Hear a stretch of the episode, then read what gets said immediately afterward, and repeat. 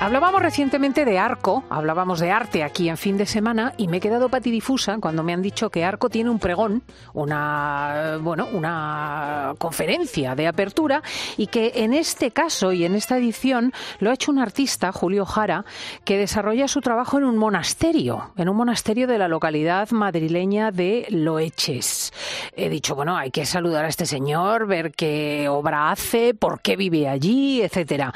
Eh, Loeches está a 30 kilómetros del centro de Madrid y allí había un monasterio que actualmente está abandonado, el de la Inmaculada Concepción, que perteneció ni más ni menos que al conde duque de Olivares.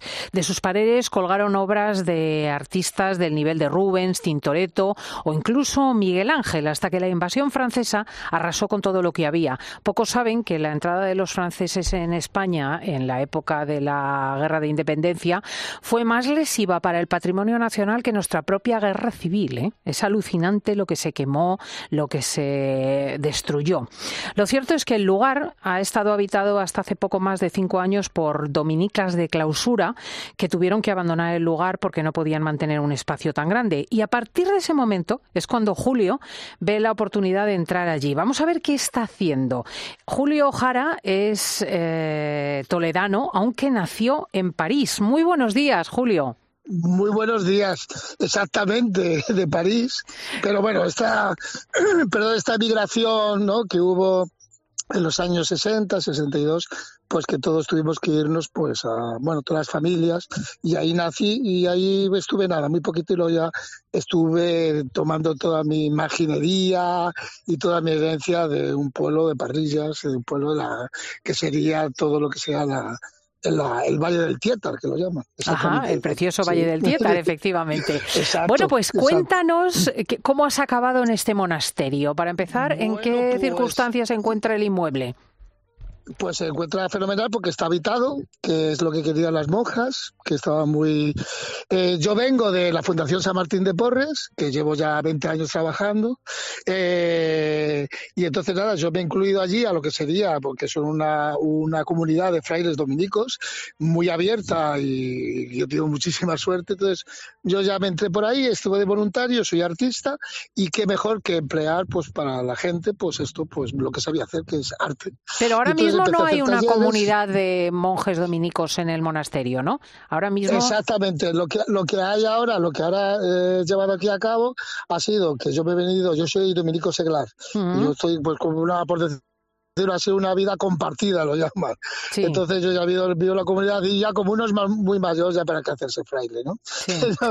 entonces ya vivo como tal y entonces ya me vine, eh, hemos tenido varios proyectos en la Fundación San Martín de Porres de hospederías, es decir, de algo así como edificios que están denostados, pues llenarlos de gente supuestamente denostada, ¿no? Y que no sé, bueno, entonces ahí eh, crear pues eh, industrias incluso, es decir, hospederías y dar trabajo y empleabilidad a nuestra gente, ¿no? Y esto ha ocurrido lo mismo. Las monjas se enteraron de nuestros quehaceres sociales y ellas querían, que eran muy, son muy simpáticas, son una gente muy entrañable que nos decía, Julio, no queremos cultura, queremos vida. Y se reía, digo, sí, no te preocupes, será el arte por la vida. Y a eso les encantó. Entonces nos hemos metido aquí, hemos hecho una comunidad fuerte, pequeña, ¿eh? de cinco personas, porque sabemos que las comunidades ahora vivir en comunidades de ese estilo, pues no se, no, no se tercia, ¿no?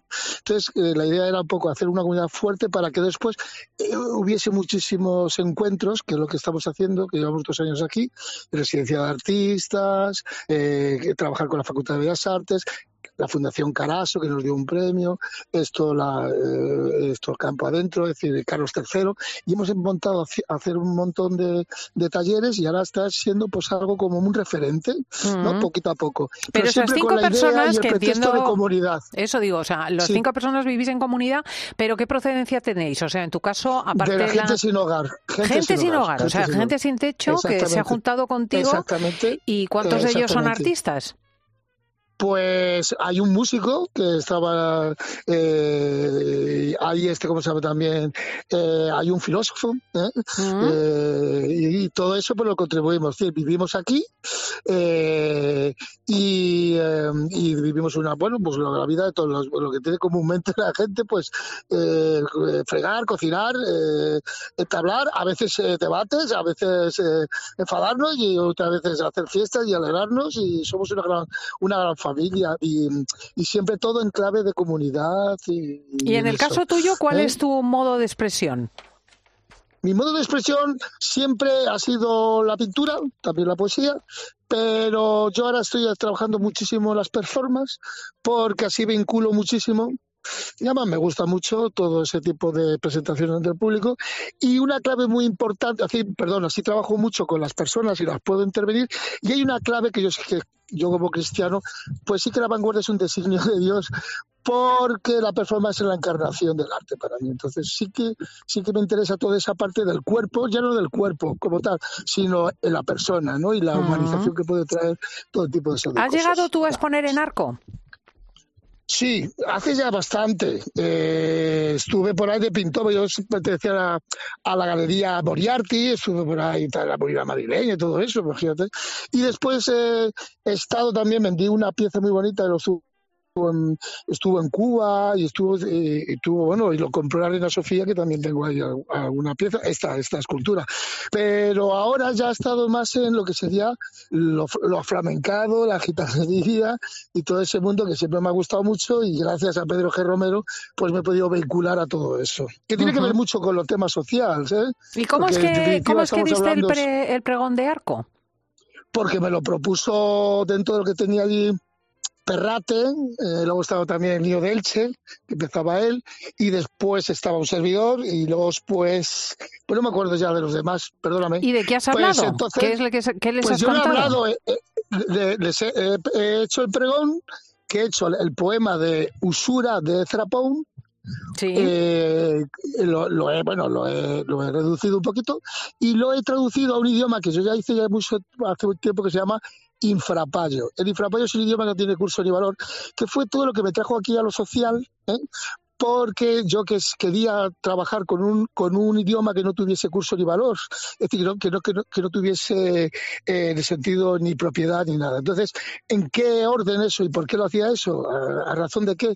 De buscar mi pobre hacia adentro. Es decir, nos acercamos a los pobres no porque queramos eh, solidarizarnos con ellos, sino porque buscamos nuestro pobre también, nuestra insuficiencia hacia adentro. Hmm. Y, en esta labor artística que haces de cuidar las, eh, las instalaciones, las performances, performances y, vivir con esta comunidad. ¿Cómo vivís? ¿De, qué, ¿De qué vivís vosotros, los pues cinco que estáis en el monasterio? Nos dieron un premio, nos dieron un, un premio de, lo hemos invertido todo de, en Carazo de, esto de artista comprometido, me lo dieron. Después intervenimos también, hacemos visitas guiadas, que de ahí también eh, pues para comer y demás, y después la Fundación San Martín de Porres que está también, eh, eh, es decir, que metemos también dinero, y las monjas que son tan tolerantes que ahora pues también nos han puesto un, un este un lo que sería una, un alquiler pues eh, simbólico. Eh, solamente pues, en esa parte y luego después también vivimos pues de, que yo también aporto